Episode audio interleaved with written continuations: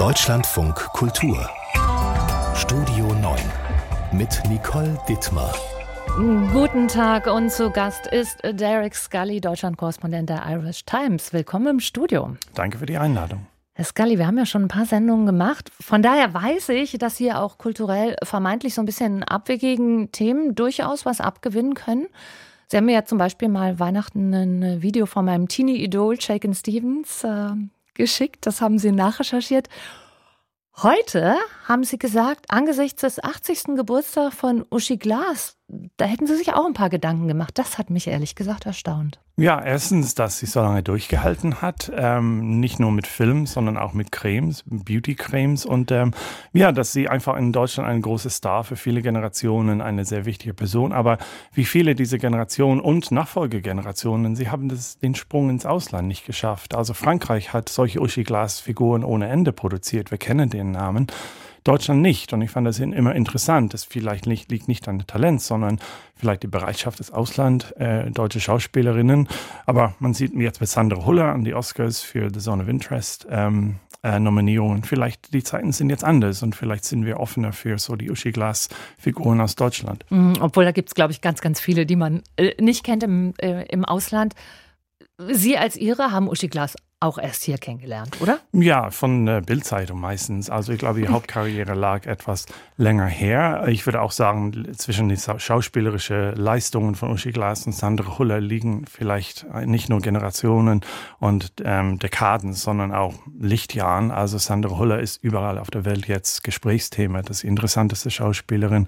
Nina Hoss finde ich sehr interessant. Sie hat auch ein bisschen im Ausland geschafft. Aber so vielleicht ändern sich die Zeiten, vielleicht für Generationen von Uschi Glas ähm, war es einfach nicht diese Möglichkeiten und vielleicht fiebern sie genauso mit, äh, dass Sandra Huller da ähm, bei den Oscars äh, und The Zone of Interest und andere, andere deutsche Schauspielerinnen jetzt ihre Chance bekommen. Oh, und Sie sagen es, andere Zeiten, ihren Durchbruch, ich habe es nochmal nachgeschaut, hatte Uschi Glas 1968 das ist schon eine Weile her, da waren wir beide noch gar nicht auf der Welt. Damit haben wir jetzt aber ein Kulturthema schon abgearbeitet, können uns also den politisch wichtigen Themen zuwenden. Derek Scully im Deutschlandfunk Kultur.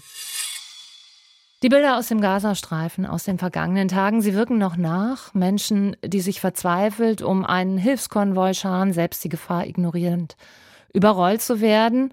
Die Menschen sind so verzweifelt, das hat ein Vertreter der Hilfsorganisation gesagt, das Risiko zu sterben sei ihnen einfach egal.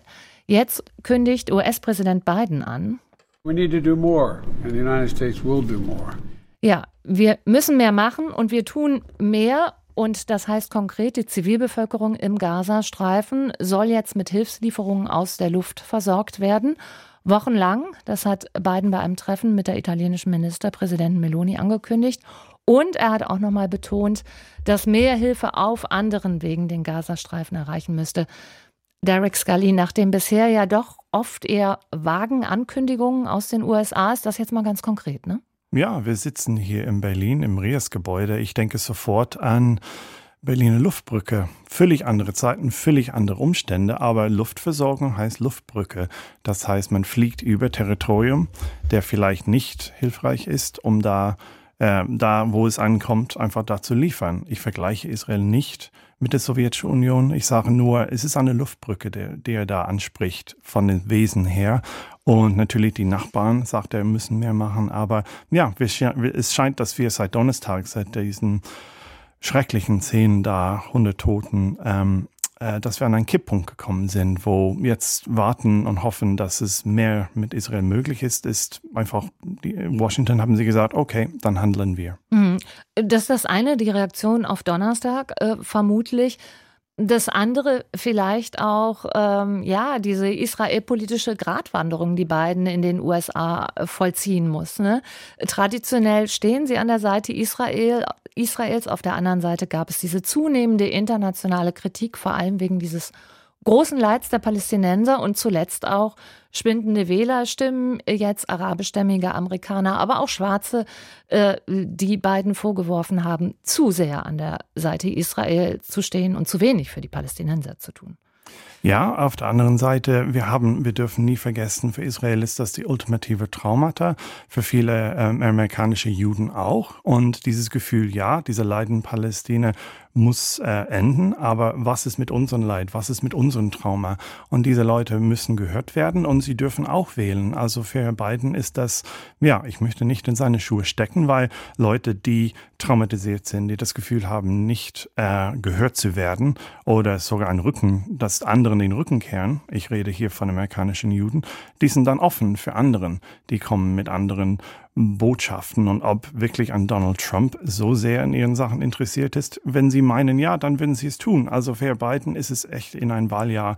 Ähm, ja, ich wünsche ihm nur viel Glück, äh, weil ja, er muss handeln. Er wollte nicht handeln. Er hat gehofft, dass Israel als erstes handeln würde, aber jetzt macht er das und andere Länder werden vielleicht mitziehen wollen, vielleicht Deutschland. Hm. Da haben Sie uns im Vorfeld gesagt, dass Sie äh, bei Deutschland immer so eine gewisse Zögerlichkeit äh, sehen. Wenn die USA nach vorne gehen, dann geht Deutschland hinterher.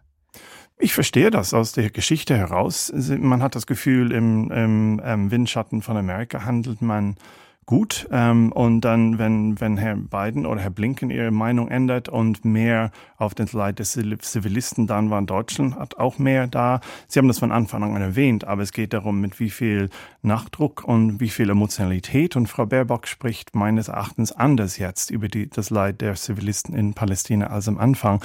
Aus der Geschichte heraus verstehe ich, warum sie das machen, aber irgendwann ähm, ist die Gefahr, dass man steht da, ich, ähm, ich glaube, die Begriff ist entbloß jede Entschuldigung. Also was hat man zu wann, zu welchem Zeitpunkt gemacht und warum? Und hat man alles Mögliche zu jedem Zeitpunkt gemacht im mhm. Auswärtigen Amt? Würden Sie ja sagen, hinterher werden wir uns alle viele unangenehme Fragen stellen müssen. Obwohl diese Zögerlichkeit kann man natürlich auf die deutsche Haltung zu Israel beziehen, aber ich erinnere, im Ukraine-Konflikt war das auch ganz oft so, dass Deutschland sich eigentlich erst verhalten hat, als die USA ihr Statement abgegeben haben. Ja, ich glaube aufgrund der Geschichte. Deutschland sagt, wenn wir in dem Mittelfeld hm. stehen und nach vorne gehen, sind wir gut beraten.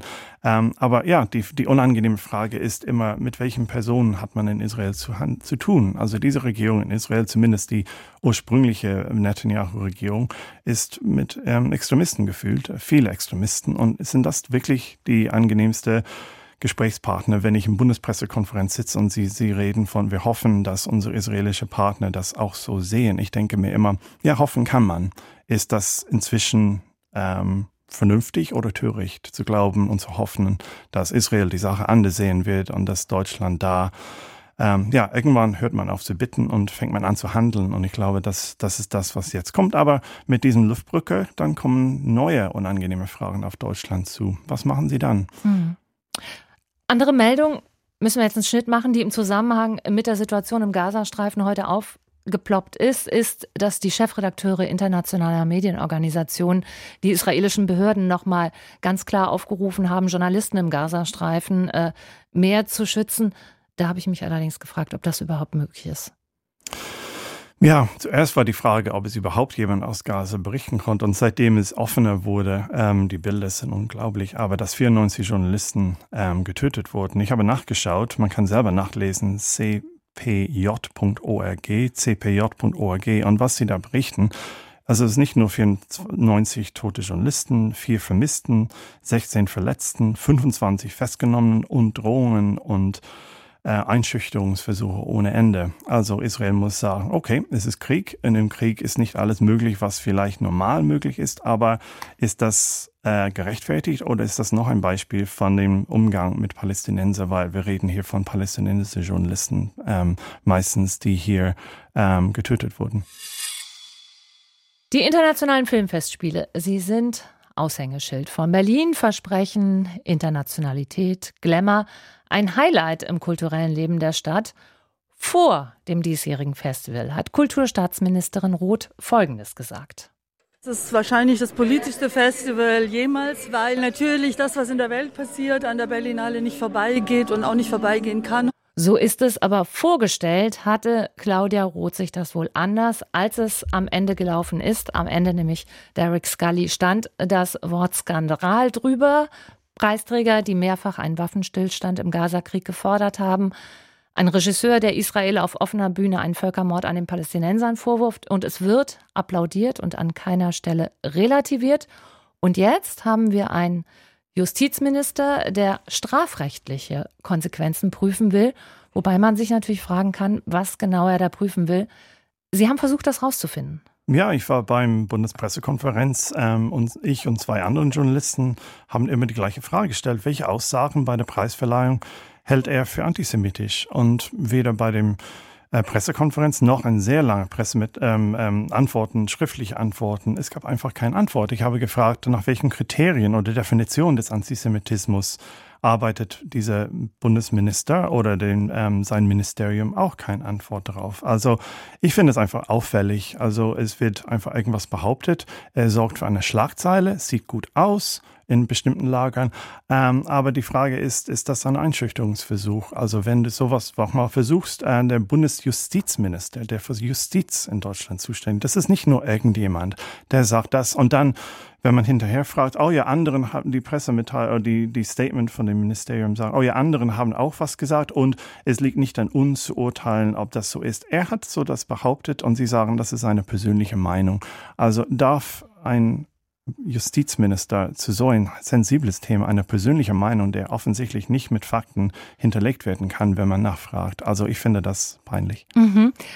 Befindlichkeit haben Sie angesprochen, die haben Sie ja eben auch schon angesprochen. Da sind wir ja wieder bei der Befindlichkeit, weil der Vorwurf des Antisemitismus, der steht jetzt so groß im Raum und man kann sich ja tatsächlich fragen, war das Antisemitismus oder war das einfach nur Israel-Kritik? Trotzdem redet jetzt auch nach dem Abend dann endlich Kulturstaatsministerin Claudia Roth, spricht von ekelhaftem Antisemitismus. Kai Wegner bringt jetzt plötzlich die äh, viel diskutierte Antisemitismus-Klausel äh, wieder ins Spiel, die er nochmal ausarbeiten möchte. Also man hat so das Gefühl, da gibt es so eine, einen politischen Ver Versuch, irgendwie wieder gut zu machen. Dabei Antisemitismus auf der Bühne hat es eigentlich nicht gegeben. Also Antisemitismus ist ernst, es ist real und ich, ich habe viele jüdische Freunde, die sagen, sie haben zunehmende Angst, weil es wird Salon, wieder salonfähig. Ähm, und ähm, ich habe keinen Zweifel, dass es viele Leute, die diese jetzige Situation als, als Deckung benutzen, um ihren alten hässlichen Antisemitismus wieder einfach an die frische Luft zu bringen. Ähm, die Frage ist, was ist, also ich habe bei der Pressekonferenz gefragt, ob Herr Buschmann unerträglich mit antisemitisch verwechselt hat. Also es gibt viel Unerträgliches, was über Israel gesagt wird. Ich finde teilweise dummes Zeug, primitives Zeug und sie versuchen, äh, eine sehr komplexe Situation, irgendwelche Schablonen reinzudrücken, wo es nicht passt. Das Problem ist, wenn man ständig Antisemitismus ruft, wenn irgendwann echtes Antisemitismus kommt, sind wir alle so abgestumpft, dass wir diese Gefahr nicht wahrnehmen. Und ähm, ja, also offensichtlich für Frau Roth und Herr Wegener war es so entsetzlich, dass sie den ganzen Abend sitzen geblieben sind und erst am Tag darauf nach der Presselage entsetzt waren. Also für mich zeigt das in Deutschland, es gibt eine gewisse Kopfproblem. Also man, man es gibt ein, ja, sie versuchen irgendwas nach außen zu signalisieren und man fragt sich im Herzen, glauben sie das wirklich oder handeln sie, nachdem sie denken, sie handeln sollen als Politiker? Es ist ein Dilemma. Viele deutsche Politiker haben mhm. das, aber als Außensteher, ich habe es ein bisschen leichter ohne die deutsche Geschichte. Ähm, im Pass, aber ähm, ich finde es, es ist echt problematisch. Mhm.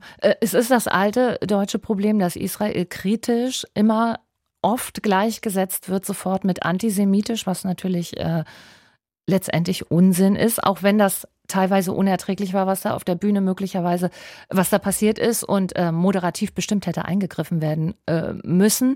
Ich fand es ganz interessant, was Meron Mendel gestern bei uns im Programm gesagt hat, der Direktor des Anne-Frank-Zentrums. Der hat nämlich tatsächlich auch gesagt, es war nicht antisemitisch. Äh, wir müssen es schaffen, Meinungen aushalten zu können. Ähm, und äh, nicht über Befindlichkeiten reden, sondern über äh, Fakten. In Deutschland redet man nur zu diesem Thema über deutsche Befindlichkeiten. Man ist so betriebsblind. Also ähm, ein deutscher Politiker wirft ein israelischer und palästinensischer Filmemacher in diesen Situationen antisemitisch zu sein. Sie müssen nach Hause gehen und deren Familie werden bedroht. Also nur weil man zu Hause in Deutschland beleidigt ist und der beste Schüler aller Zeiten möchte als Antisemitismus-Polizei unterwegs, ist es am besten, wenn man die eigene Motivation hinterherfragt. Und die deutsche Diskussion über was gesagt werden kann oder nicht gesagt werden darf, ist sehr deutsch. Man kommt mit Antisemitismus Kategorien, die hier eigentlich nicht mal, wenn man die hier benutzen würde, würde das den Test nicht bestehen. Ähm, also es ist eine sehr deutsche Diskussion und ich würde mir wirklich wünschen, dass man über die zwei Tragödien, die im Nahen Osten stattfinden, überlegen, mit mehr Empathie und nicht mehr diese rechthaberische, ich möchte als erstes an der richtigen Stelle das Wort Antisemitismus benutzen. Das ist unerträglich. Sie hören Studio 9, der Tag mit Derek Scully von der Irish Times, den wir auch dieses Mal wieder gebeten haben, was Persönliches Eigenes mitzubringen. Sie kennen das schon wahrscheinlich, äh, liebe HörerInnen die verschiedenen Rubriken, die wir haben. Und Derek Scully hat sich entschieden für die Welt vor meinem Fenster, was in diesem Fall wörtlich gemeint ist. Äh, da hängt nämlich eine Gedenktafel, an der sie hängen geblieben sind. Genau, ich bin aus dem Haus gekommen. Ich wollte ein Buch über Ernst Toller bestellen dieser Dramatiker, Politiker, Sozialist. Und ähm, ich schaute gerade mein Handy und dann schaute ich hoch und ich sagte, oh ja, hier ist eine neue Gedenktafel hier angebracht worden. Für wem ist das? Es war für Ernst Toller, also meine Straße hier in Berlin. Ähm, und äh, darauf wird erwähnt, dieser Schriftsteller, er wohnte von 1930 bis 33. Als Schriftsteller und Sozialist musste er aus Deutschland fliehen, hat sich in 1939 das Leben in New York äh, das Leben genommen. Aber was für ein Leben! Also er war zuerst Teil dieser Räterepublik in München, 1919, diese Chaos nach den Abdankungen. Ähm, und fünf Jahre Haft äh, für Hochverrat und dann landete er in Berlin. Und interessanterweise, äh, er hat nicht nur tolle Theaterstücke geschrieben, Hoppla, wir leben und anderen Sachen, ähm, sondern sein Nachbar gegenüber in dem Nachbarhaus von mir ähm, war Erich Remarque, der an seinem Buch Im Westen nichts Neues gearbeitet. hat. Also wir hatten hier zwei der größten, edelsten Kritiker des Krieges und ähm, die für Frieden und Pazifismus plädiert haben.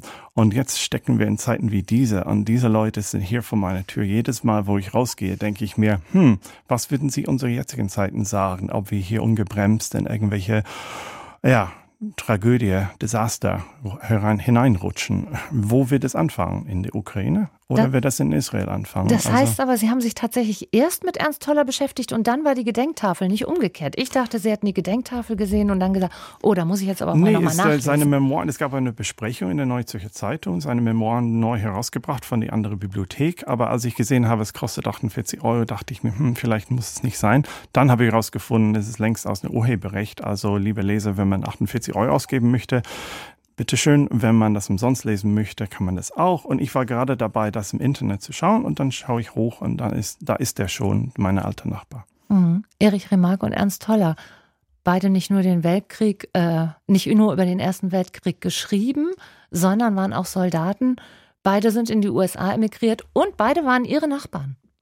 Ja, soweit ich weiß, war ähm, ähm, Tolle doch kriegsuntauglich, aber nach dem Krieg waren sie einfach sehr laute Stimmen, die dachten, ähm, ja, nach dem Trauma des Ersten Weltkrieges darf es und kann es nie wieder Krieg geben. Wir leben in Zeiten, wo das auch wieder vergessen wird, was Krieg tatsächlich bedeutet, obwohl wir es jetzt vor unserer Haustür haben. Und ähm, beiden endeten auf den ähm, äh, den Haufen von verbrannten Büchern. Mhm. Also da ist es auch eine interessante äh, ein Beispiel, was passiert, wenn man versucht, Meinungsfreiheit an Künstler einzuschränken. Ähm, das ist ein sehr extremes Beispiel. Deutschland wird das sicherlich nie wieder sehen, aber es war mal möglich. Es geht um eine Studie der Pfadfinder in Deutschland, die diese Woche veröffentlicht worden ist. Das erste Mal, dass ein Pfadfinderverband sexualisierte Gewalt an Kindern und Jugendlichen hat untersuchen lassen. Ergebnis allein von 1976 bis 2006 wurden über 100 Kinder missbraucht. Ich darf annehmen, dass Sie das nicht überrascht.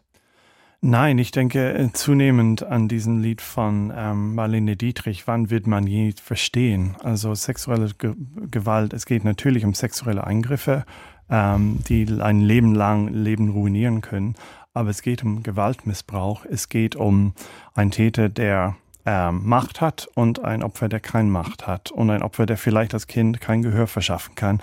Und ob es in einer Kirche, jede, jeder Bereich, wo das stattfindet, hat besondere Merkmale. In der katholischen Kirche oder evangelischen Kirche kann das seelischen Schaden wirklich spirituelles kaputt machen. Ähm, in, in den Pfadfinder ist es auch ein Vertrauen und alles, wofür, alles Gutes, wofür die, die Pfadfinder stehen und diese Zusammenhalt und Vertrauen für andere. Aber hinter allem diesem Missbrauch ist Machtmissbrauch. Mhm. Es wird Macht ausgenutzt und der andere muss es ähm, über sich ergehen lassen und wird das ein Leben lang begleiten. Das ist auch das große Thema in Ihrem Buch, die Machtstrukturen, die das eigentliche Problem sind. Als wir gestern schon mal überlegt haben, ob wir darüber reden in der Redaktion, da, da bin ich an einer Bemerkung von einer Kollegin hängen geblieben. Die hat gesagt, ich weiß nicht, ob das groß genug ist, darüber zu reden. War natürlich überhaupt nicht empathielos gemeint, sondern wie das so ist im journalistischen Alltag. Ähm, ist es groß genug, um in die Sendung zu kommen? Und dann kamen mir Bilder aus ihrem Buch in den Sinn, dass ja ein sehr persönliches ist mit Begegnungen ähm, von Tätern, äh, von Opfern, ihre eigene Betroffenheit, die auch immer wieder anklingt. Und ich habe eigentlich gedacht, eigentlich ist jeder einzelne Fall groß genug, äh, darüber zu reden, muss man eigentlich weiter darüber reden. Oder? Ja, die Ermüdung Ihres Kollegen verstehe ich. Also diese EKD-Studie ist sehr schnell von den Schlagzeilen verschwunden, obwohl das auch für die Betroffenen ein, eine Lebenstragödie ist. Also ich denke oft über diese EKD-Studie, ähm, diese Forumstudie.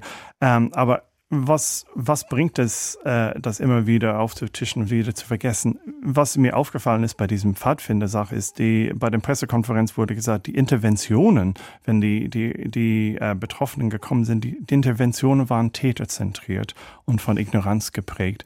Und wie kann es sein, habe ich mir gedacht, dass diese Machtstrukturen auch in diesen Situationen, auch heute, immer noch täterzentriert sind. Und das ist das, was wir heute immer wieder fragen können. Was ist es in unseren Machtstrukturen, die, wo wir etwas nicht wahrhaben wollen, wo wir wirklich diese Person, also das ist ein Muster, der sie immer wiederholt, wiederholt, mhm. wiederholt. Mhm. Es darf nicht sein und ähm, die sind eine Gefahr für unsere Struktur. Stichwort nicht wahrhaben wollen. Woran ich auch hängen geblieben bin diesmal ist der Zeitraum 1976 bis 2006. Das ist im Vergleich zu vielen anderen Aufarbeitungen in anderen Bereichen, sag ich mal, nah dran, zeitlich gesehen. Ähm, wir haben auch viel über Missbrauch äh, im sportlichen Kontext gesprochen. Da habe ich mich so ein bisschen mit beschäftigt. Auch da kam immer wieder dann die Frage auf in der Nachbesprechung, wie sehr muss uns das heute noch beschäftigen? Man ist immer so geneigt, das abzutun äh, und als Geschichte, als Hässlichkeit der Vergangenheit äh, abzutun. Da geht es ja auch teilweise in Ihrem Buch drum, dass diese gesellschaftliche Verantwortung auch dieses weiter Vorausblicken eigentlich immer bleibt. Ne? das, das bleibt uns, wir haben keine andere Wahl. Also Missbilligung für die Vergangenheit bringt diese Täter, die, die Betroffenen nicht weiter. Und eine Botschaft, die Sie mir immer in meinem Buch gesagt haben, war, uns, ich als Kind können sie nicht mehr helfen, aber sie müssen einfach heute schauen. Und wir haben, ja, wir haben den größten äh, Missbrauchsstruktur nie hinterfragt. Das ist die Familie und das ist die ultimative äh, gesellschaftliche Tabu, obwohl alle wissen, dass da am meisten Kinder missbraucht wird. Ich möchte nicht katholische Kirchen oder irgendwas von ihren Schuld absprechen, aber da findet es statt und da sind Leute äußerst verunsichert, zu den ähm, Kinderbetreuungsbehörden zu gehen und sagen, ich mache mir Sorgen um den Nachbar, das Nachbarkind. Und alle sagen, ist es besser, mit den Sorgen irgendwo hinzugehen.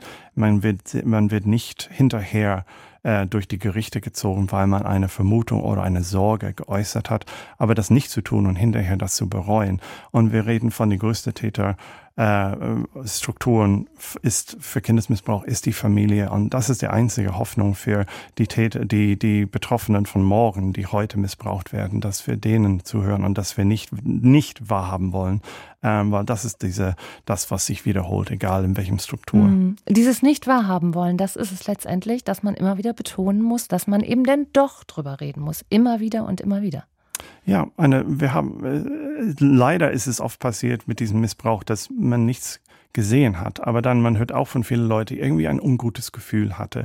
Und viele tun das ab und sagen, ich möchte damit nicht den Nachbar, denn mein Nachbar ist ein anständiger Mann, ich möchte seinen Ruf nicht ruinieren. Man kann mit be berechtigte Sorgen irgendwo hingehen und in Vertrauen mit jemandem darüber reden. Sie werden nicht morgen die Polizei vor der Tür haben, aber ähm, ja, es kann vermerkt werden und vielleicht da genauer hingeschaut. Aber es ist dieses, wir können nur heute handeln und immer dieses ähm, täterzentriert ist, nicht zu handeln, opferzentriert ist zu handeln. Wir haben es vorhin in den Nachrichten schon gehört, wir haben einen neuen Skandal, der so frisch ist, dass wir während der Sendung noch ein bisschen drüber nachdenken mussten und uns jetzt erstmal eine kurze Zusammenfassung anhören. Es geht um eine gestern in Russland veröffentlichte Tonbandaufnahme, bei der sich angeblich, so hieß es bisher, um ein abgehörtes Gespräch zwischen Offizieren der deutschen Luftwaffe handelt. Und laut dpa ist das nun bestätigt. Wir hören mal Georg Schwarte. 38 Minuten ist der mutmaßlich authentische Mitschnitt lang. Das Verteidigungsministerium sagt offiziell, man prüfe die Faktenlage, bestätige derzeit weder Echtheit noch Inhalt der Internetkonferenz, die jetzt von russischen Propagandakanälen veröffentlicht wurden. In dem offenbar am 19. Februar stattgefundenen Gespräch geht es um die Vorbereitung eines Briefings für Verteidigungsminister Pistorius rund um die Machbarkeit eines Einsatzes von Taurus Marschflugkörpern in der Ukraine. Sehr offen reden die vier hochrangigen ehemaligen Militärs beispielsweise über die Machbarkeit einer gezielten Zerstörung der russischen Kertschbrücke auf der Krim und andere Details. Sollte der Mitschnitt echt sein, würde die Sicherheitsstruktur der Bundeswehr bei sensiblen Gesprächen als dilettantisch entlarvt. Zudem widersprechen die Luftwaffenoffiziere der Darstellung des Kanzlers, der zuletzt eine Taurus-Lieferung an die Ukraine deshalb ablehnte, weil deutsche Soldaten dann vor Ort sein müssten. Aber auch andere hochsensible Informationen hätten die Militärs in dem 38 Minuten langen Mitschnitt preisgegeben.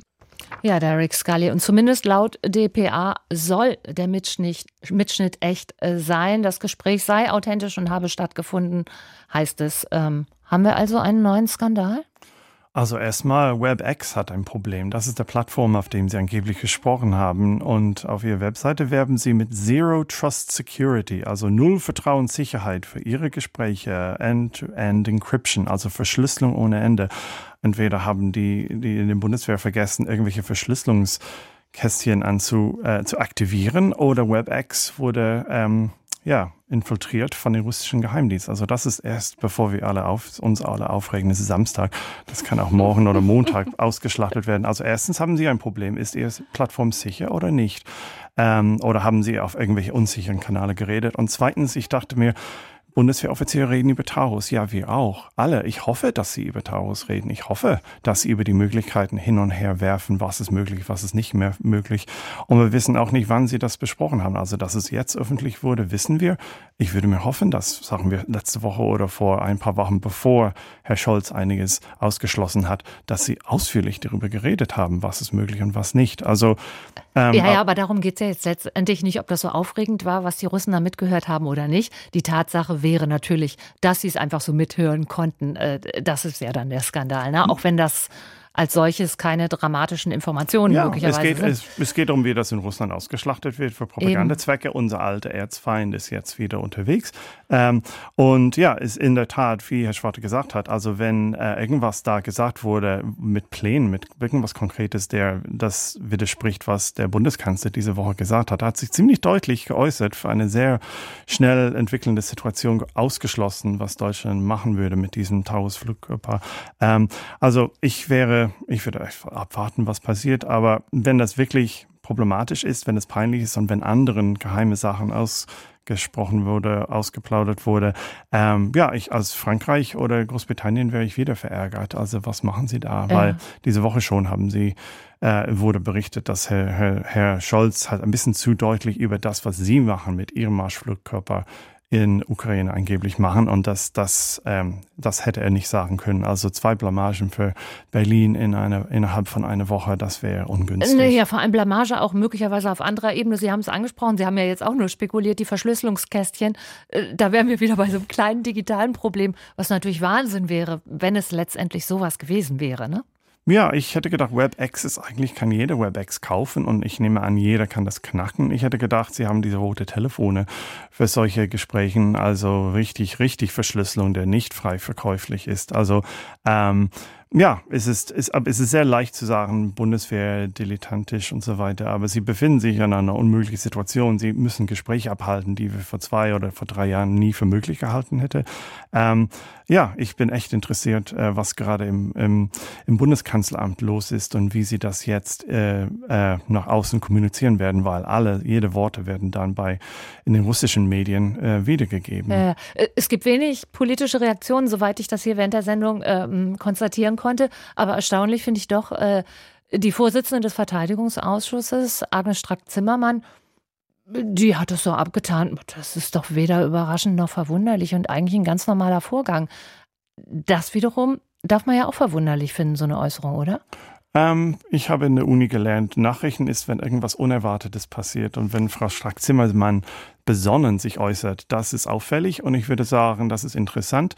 Es kann sein, dass es taktisch ist, aber sie hat sich nicht unbedingt mit Herrn Scholz und die Bundesregierung immer besonders solidarisch. Für die gute Sache ist sie oft dagegen. Also wenn sie nicht aufgeregt ist, vielleicht können wir unser Wochenende genießen und erstmal Montag darüber nachdenken. Ja, erstaunlich moderat ist auch die Forderung der Union jetzt. Sie fordert, Achtung, die Sicherheitsvorschriften für die interne Kommunikation zu erhöhen.